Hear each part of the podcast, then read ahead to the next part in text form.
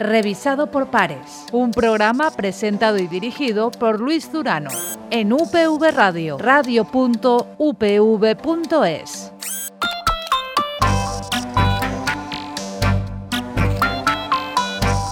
Hola y bienvenidos a una nueva edición de Revisado por Pares, este espacio de divulgación científica de UPV Radio, que en el día de hoy mm, se va a detener o va a tratar de responder a una pregunta que nos atañe a todos y que nos preocupa a todos. Últimamente estamos viendo en los medios de, comunicación, en decisiones eh, también desde las administraciones, muchas, muchos temas relacionados con, nuestras playas. ¿Qué hacemos con, nuestras playas? A esta pregunta muy general vamos a tratar de, responder y lo vamos a hacer con dos catedráticos de nuestra universidad, investigadores del Instituto de Transporte y Territorio, a los que nos presentamos ya a continuación. Se trata de Vicente Esteban Chapapría. Vicente, muy buenas.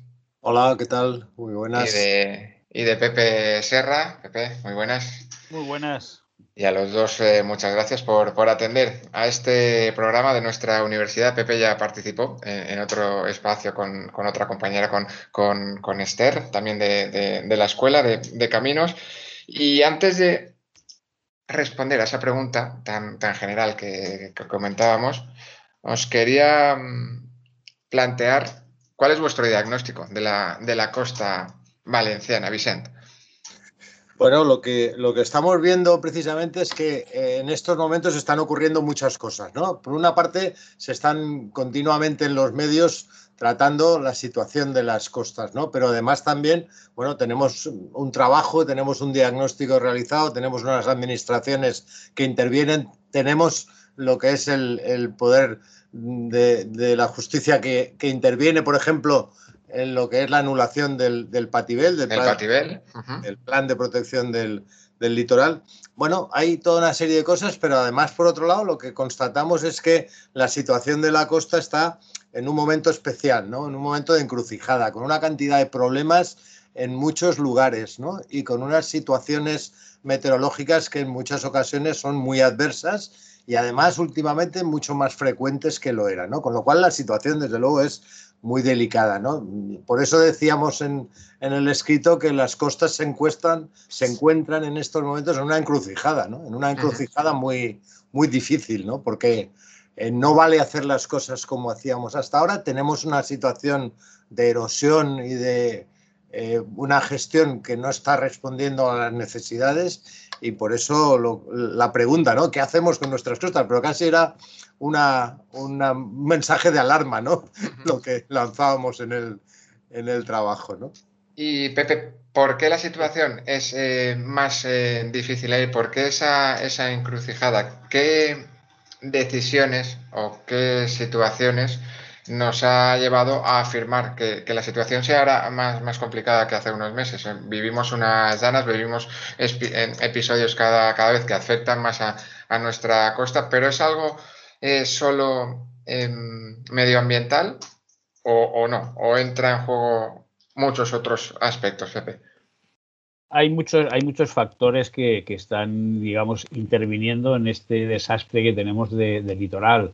Eh, además, situaciones que se viven desde hace muchísimos, muchísimos años atrás. Eh, claro, dices, cuando vino Gloria, la Dana Gloria, eh, digamos, explotó el tema porque se inundaron paseos marítimos eh, casi general en toda la costa de la comunidad valenciana, destrozos, playas que medio desaparecieron. Entonces, podríamos decir, no, la culpa la ha tenido la Dana. La Dana, bueno, ha sido un temporal más que ha llegado a nuestras costas.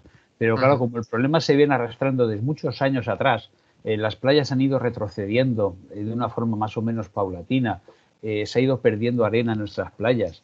Eh, ha habido, eh, no hay una alimentación desde el continente porque los embalses retienen agua y retienen arenas y sedimentos. Eh, la ocupación de la costa, que en muchos casos ha significado arrasar con campos de dunas, la presencia de muros verticales en paseos marítimos, la salinización de los acuíferos, la explotación de los acuíferos. Es decir, han sido muchos problemas que han ido acumulándose y evidentemente podríamos decir que la Dana Gloria fue el clic que, digamos, dijo, esto es lo que tenéis ahí, a ver si hacéis algo y, me recuperáis.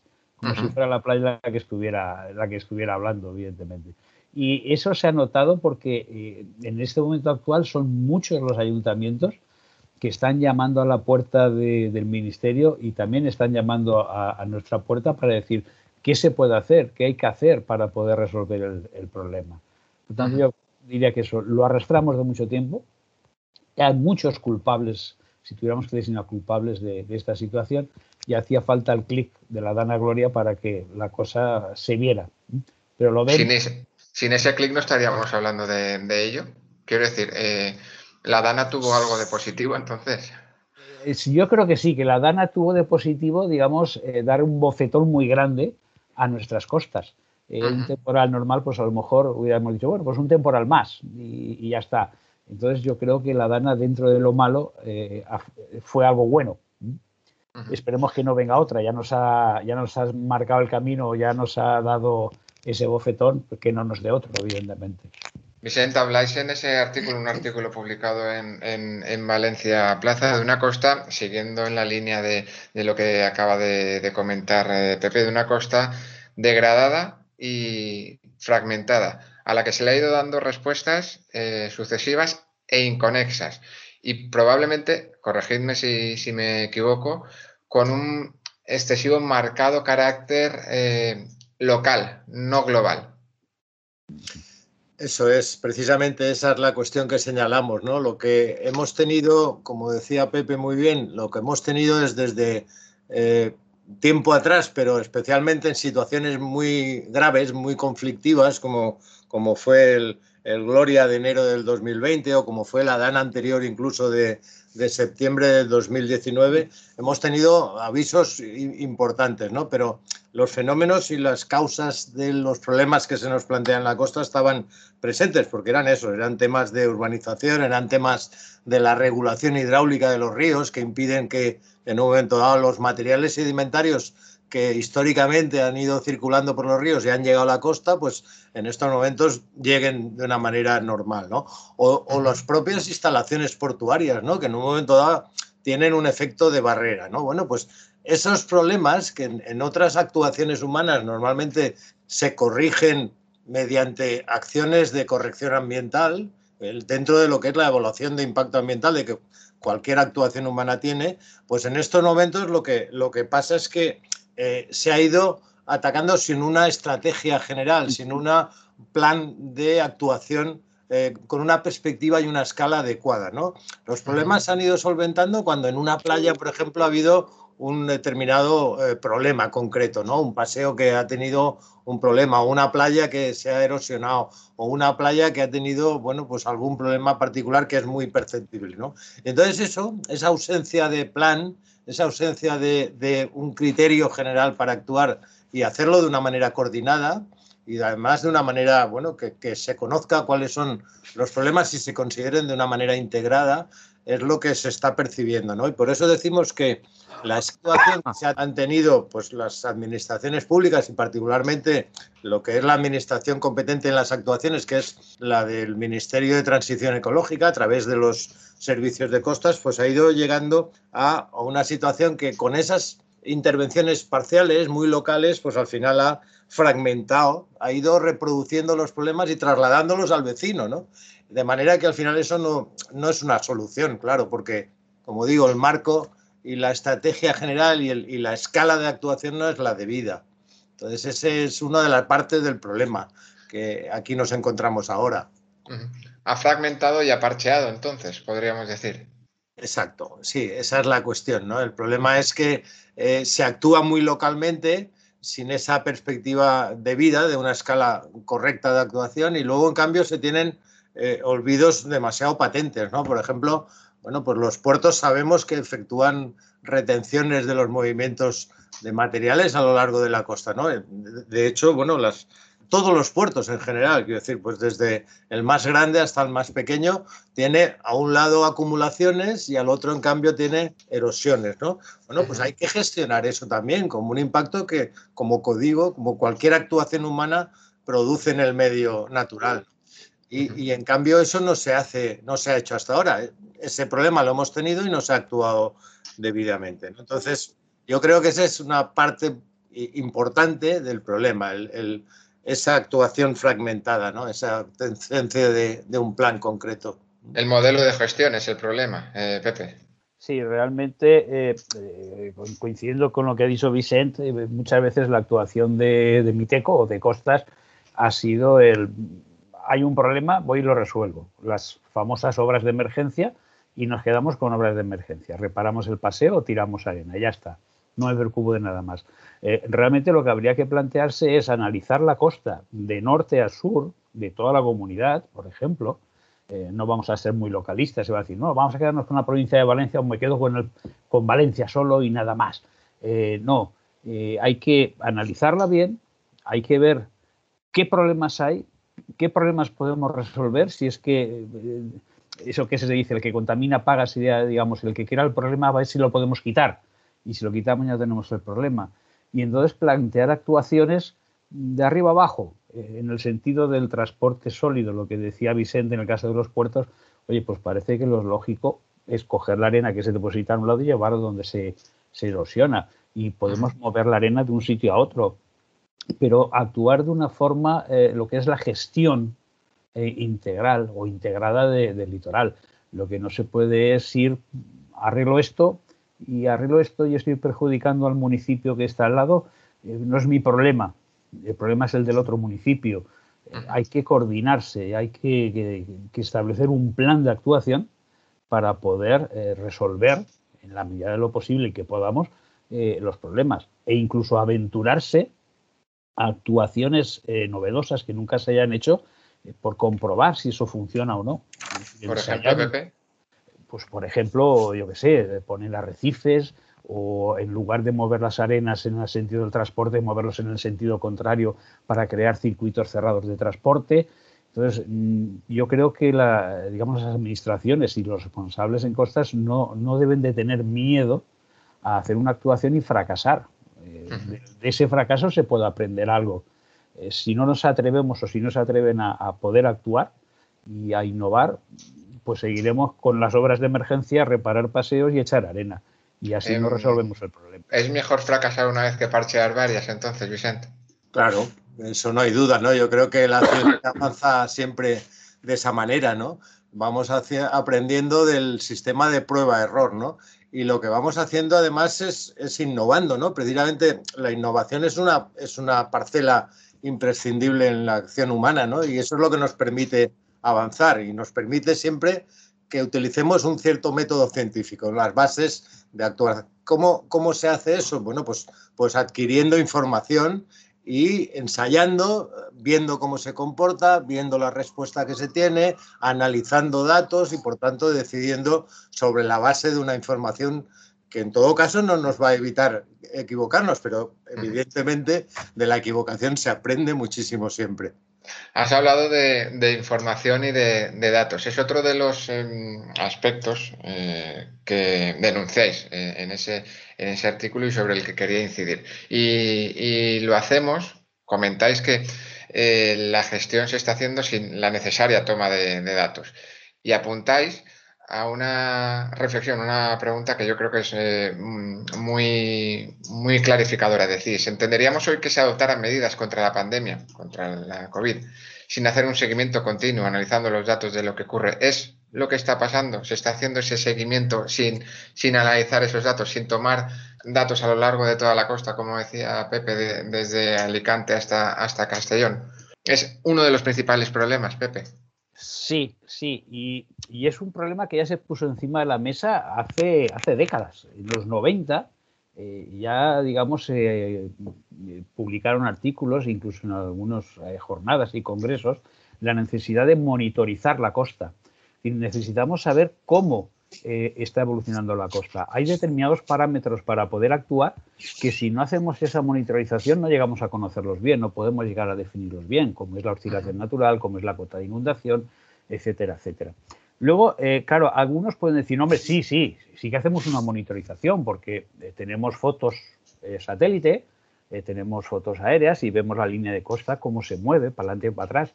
Eso es engañoso, es decir, si queremos saber cómo evoluciona nuestra costa, nuestras playas, hay que saber cómo evoluciona esa línea de costa, pero hay que saber cómo evoluciona lo que está debajo del agua, lo que no vemos. Porque yo siempre digo que una playa entra en recesión o entra en erosión primero por debajo del agua, por donde no lo veo. Cuando esa erosión ya es patente, eh, digamos, en lo que es la playa seca, lo mismo ya es tarde y la playa es terminal. Entonces es necesario realizar esa monitorización, que es muy sencilla. Eh, nosotros eh, diseñamos un método de seguimiento que lo denominamos BP, que es muy económico, muy barato, muy sencillo y que incluso los propios ayuntamientos pueden implementar, pueden hacerlo sin ningún problema. Les cuesta cuatro euros hacerlo.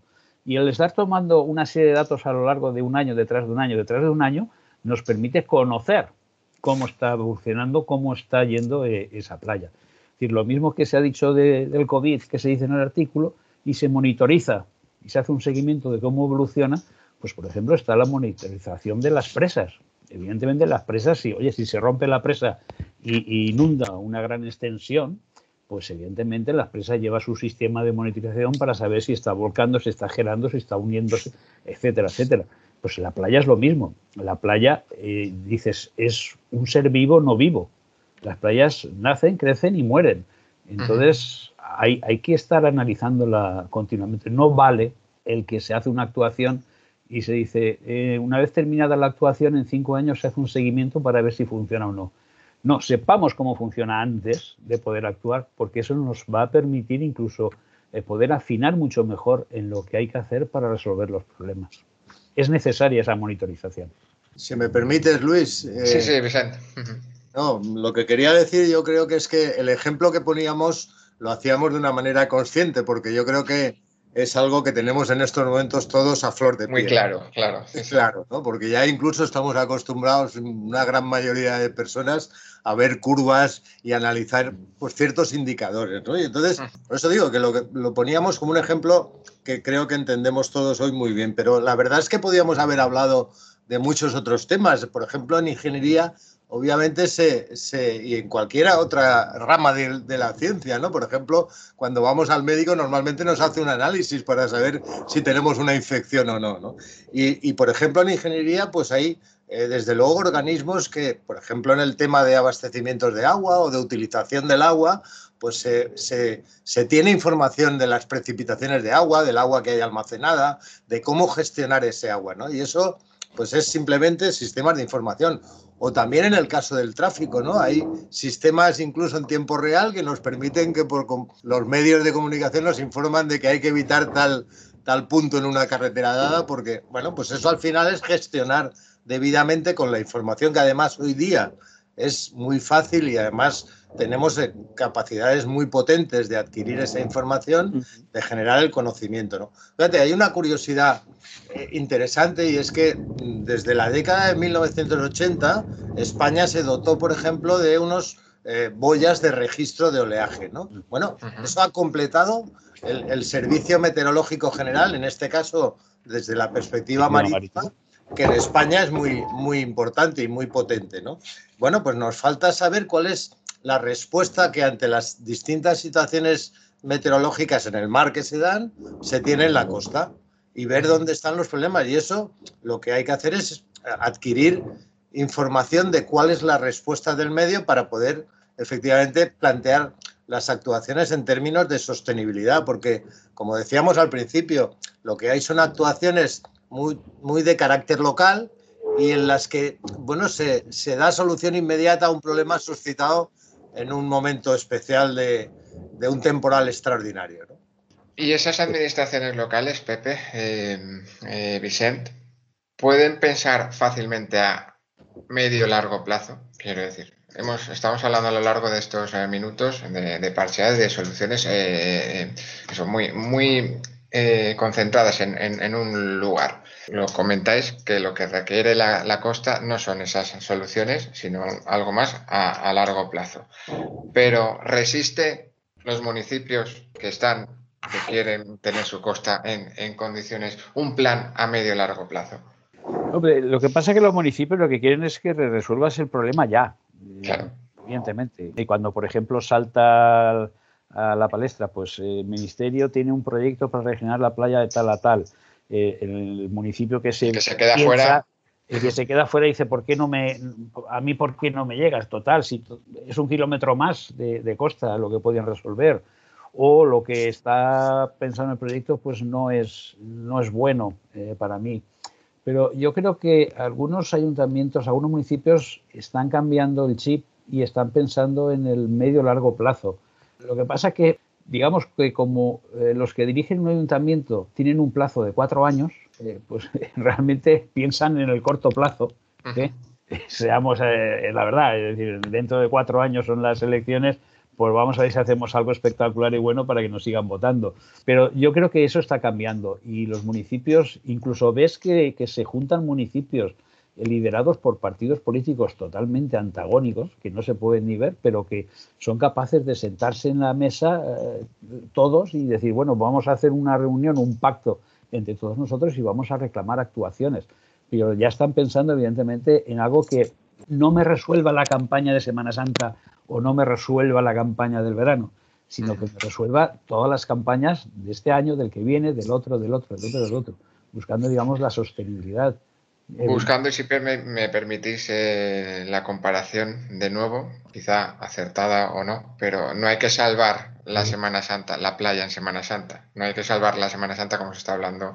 Volviendo al tema de, COVID, ¿eh? hay que hablar a, más largo plazo. E, efectivamente. Creo que Vicente quería comentar algo, añadir algo. Sí, sí, Vicente. Precisamente que eso es lo que planteamos, que lo que hay que hablar es en términos de sostenibilidad, es decir, con una perspectiva más amplia. Y además de todo lo que decimos en cuanto a la sostenibilidad necesaria como principio, es que hay cuestiones que, son de medio y largo plazo, ¿no? Por ejemplo, el cambio climático es algo que es, bueno, clamor y en el que además hay acuerdo internacional y el propio eh, país nuestro participa de esos acuerdos y hay que saber que las zonas más castigadas por ese cambio climático en los próximos años y décadas van a ser las zonas costeras en todo el mundo, ¿no? Porque es donde se van a producir pues afecciones mayores, mayores problemas de erosión, mayores problemas de inundación, mayores problemas por lo que, por otra parte, esas son las áreas donde en estos momentos radica muy gran parte de la población y donde a la vez se van a producir esos problemas. Entonces, es cierto que los plazos políticos son los que tenemos, pero en cualquier caso hay necesidad de esa perspectiva a un medio y largo plazo. ¿no? Y, y, el problema es que los, los propios interesados, es decir, los ayuntamientos, los, las personas, los particulares, se debaten entre admitir soluciones a corto plazo, que son, como decimos, locales y parciales, aun sabiendo que no son las idóneas, las mejores, ¿no? Pero yo, creemos que lo que no es incompatible es solucionar un problema que se tiene en un momento dado puntual, puntual y tener un plan de actuación general, ¿no? Y en todo caso siempre actuar con ese conocimiento con ese sistema basado en, lo que es la ciencia y la manera de hacer de la ciencia con, los datos para poder actuar debidamente y analizar qué es lo que ocurre. ¿no? Es así de sencillo, creemos. Por tanto, sería una gestión más sostenible, basada en datos, capaz de arriesgar y fracasar con esas eh, soluciones y, hay un punto, hay, un, hay una pata, en la cuarta, la cuarta pata y con esa eh, cerráis también el artículo es que todo esto sin más inversión es imposible. ¿Qué quieres que conteste? Claro, es, algo que, cae por su propio peso. A ti te dejo la inversión y yo hablaré del tiempo. Adelante. Vamos a ver, yo es que creo que, como decíamos, lo que tenemos en las áreas costeras es precisamente las zonas económicas en estos momentos de mayor importancia a nivel mundial, ¿no?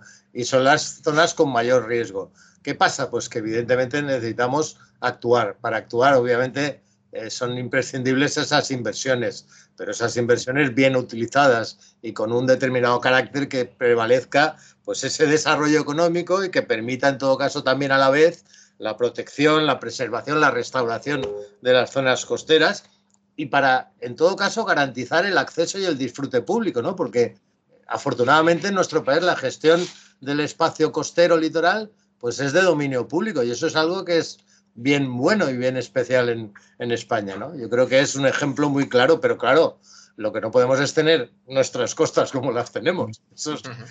Yo quisiera añadir una cosa, porque por eso he dicho, tú hablas del dinero, yo hablo de otra cosa. Yo hablaría de dos cosas. Una, eh, muchas veces eh, hay eh, contestación en contra de regenerar playas, porque eso dicen que es abrir la puerta a la especulación, etcétera, etcétera.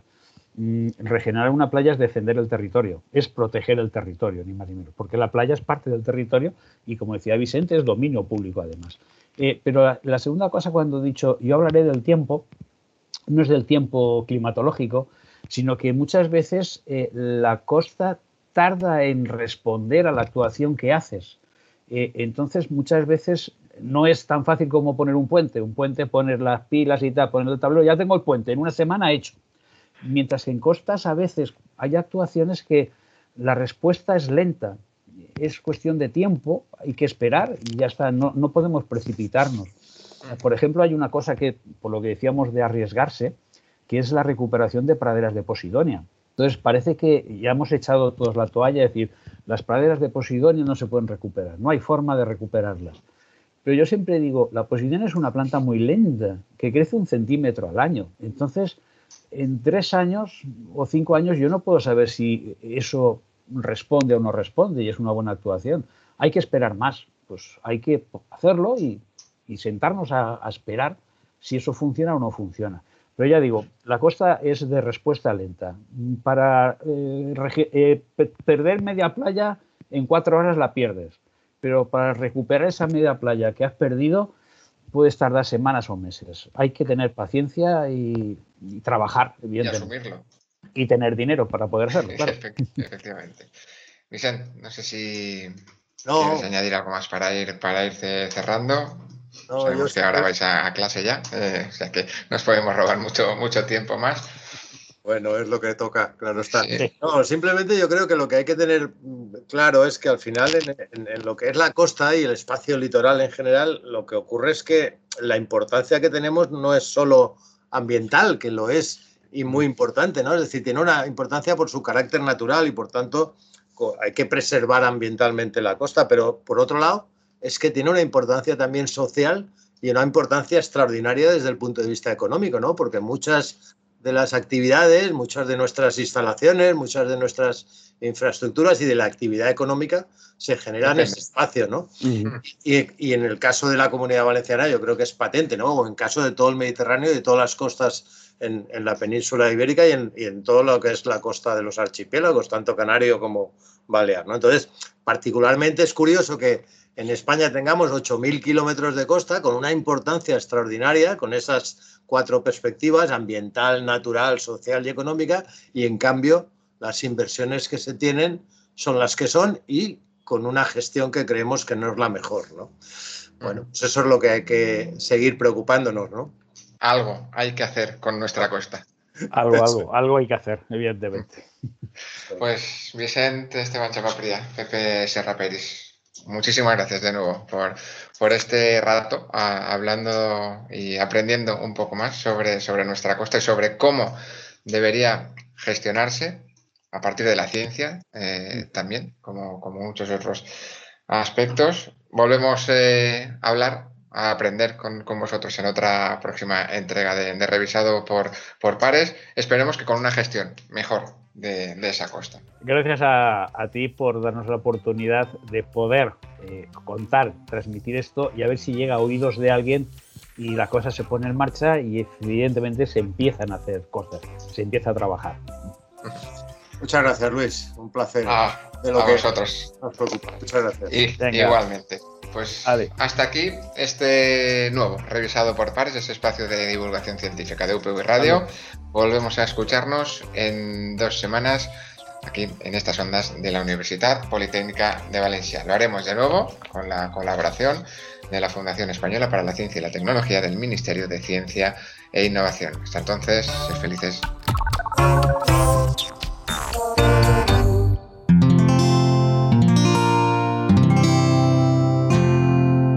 Puedes escuchar más capítulos de este podcast y de todos los que pertenecen a la comunidad Cuonda en cuonda.com.